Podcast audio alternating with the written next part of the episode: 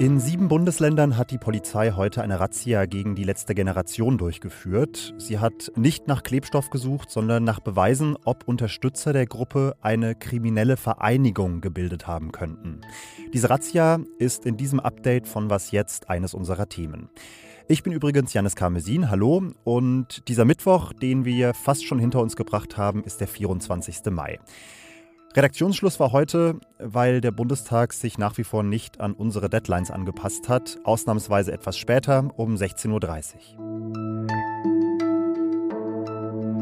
Wer heute die Homepage der letzten Generation aufrufen wollte, der hat eine Mitteilung des Bayerischen Landeskriminalamts zu lesen bekommen. Da stand, die Seite sei im Auftrag der Generalstaatsanwaltschaft München beschlagnahmt worden und diese Sperrung war Teil einer Razzia gegen sieben UnterstützerInnen der Gruppe. Ihnen wird vorgeworfen, Spenden eingeworben zu haben, mit denen Straftaten der Gruppe finanziert werden könnten. Und zwei Beschuldigte sollen außerdem versucht haben, eine Ölpipeline zu sabotieren. In Juristendeutsch heißt der Vorwurf Bildung bzw. Unterstützung einer kriminellen Vereinigung. Und den Vorwurf will ich mir einordnen lassen von Tim Neumann aus unserem Politikressort. Hallo Tim. Hi, grüß dich. Tim, jetzt sind ja sonst solche öffentlichkeitswirksamen Razzien eher gegen Terroristen oder Pädokriminelle üblich. Mein erster Gedanke heute früh war, das ist schon ganz schön großes Besteck dafür, dass sich die letzte Generation mit ihren Blockaden ja in erster Linie wegen Nötigung oder Sachbeschädigung strafbar macht und nicht wegen schwerer Gewalttaten zum Beispiel. Wie schätzen das denn die Fachleute ein, die du heute gesprochen hast? Die Fachleute, mit denen ich gesprochen habe, die sehen das auch als sehr großes Besteck an, dass der Staat da rausgeholt hat, um gegen die letzte Generation vorzugehen. Dieser Paragraph ist nämlich eigentlich dafür vorgesehen, um zum Beispiel gegen Drogenbanden oder gegen die Mafia vorzugehen. Und da fragt man sich natürlich, ist das für die letzte Generation die, die richtige äh, Herangehensweise?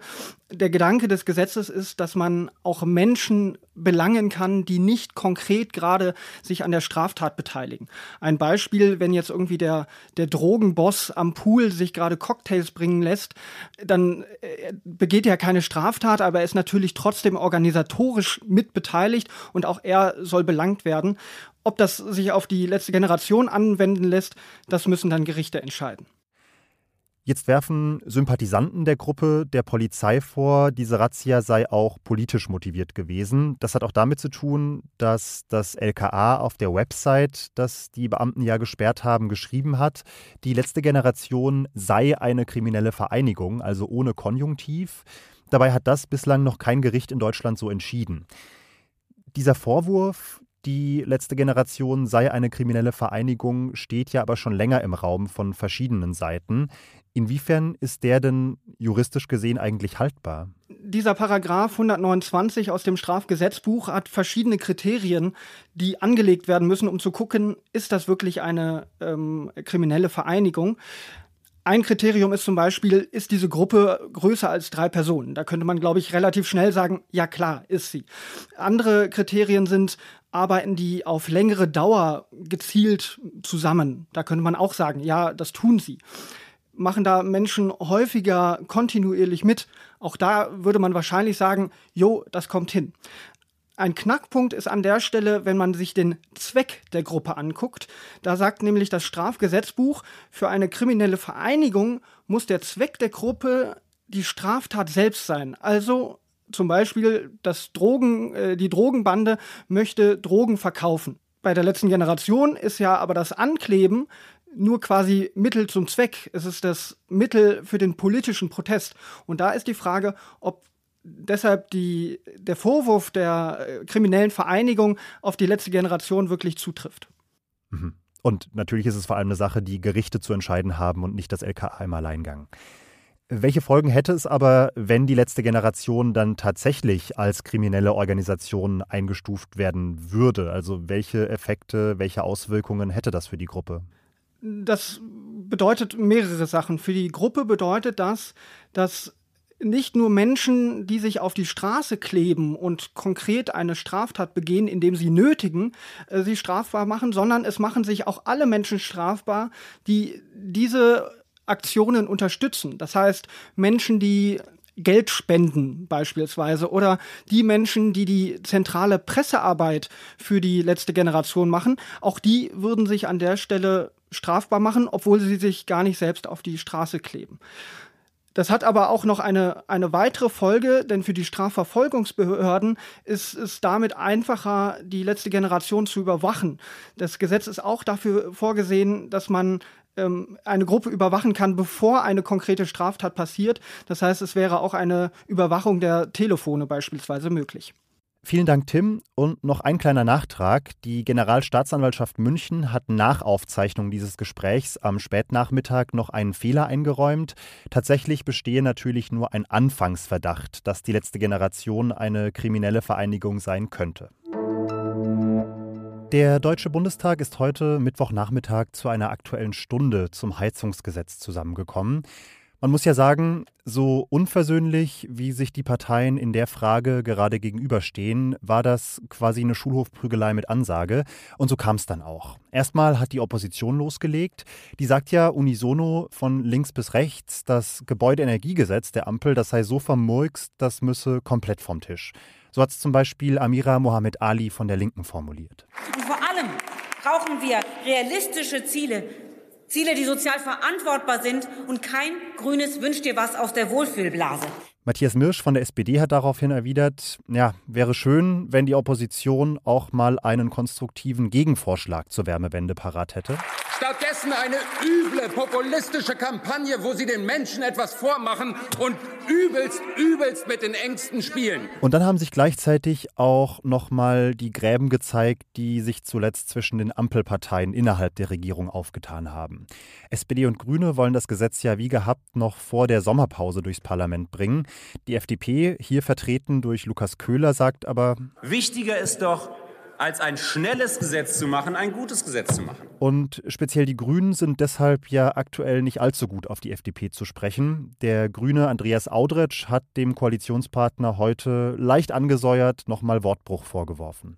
Eine Vereinbarung in der Politik, aber auch ehrlich gesagt eine Vereinbarung, die man unter Menschen trifft, sollte etwas wert sein.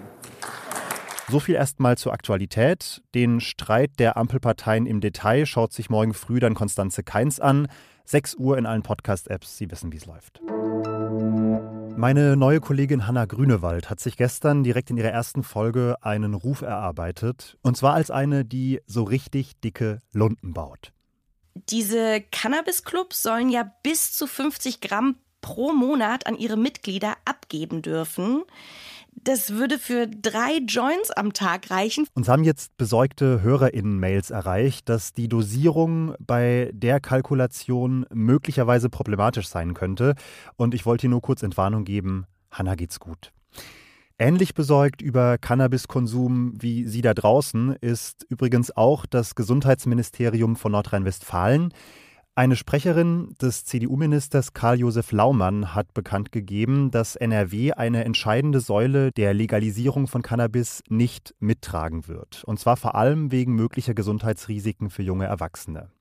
Konkret geht es dabei um die Modellregionen aus dem Eckpunktepapier des Bundesgesundheitsministeriums. Das sind Regionen, in denen der Verkauf von Cannabis in lizenzierten Geschäften ausprobiert und wissenschaftlich begleitet werden soll. Mehrere Kommunen in NRW haben Interesse daran angemeldet, so eine Modellregion zu werden. Ob die jetzt auch ohne Zustimmung der Landesregierung mitmachen dürften, ist noch unklar.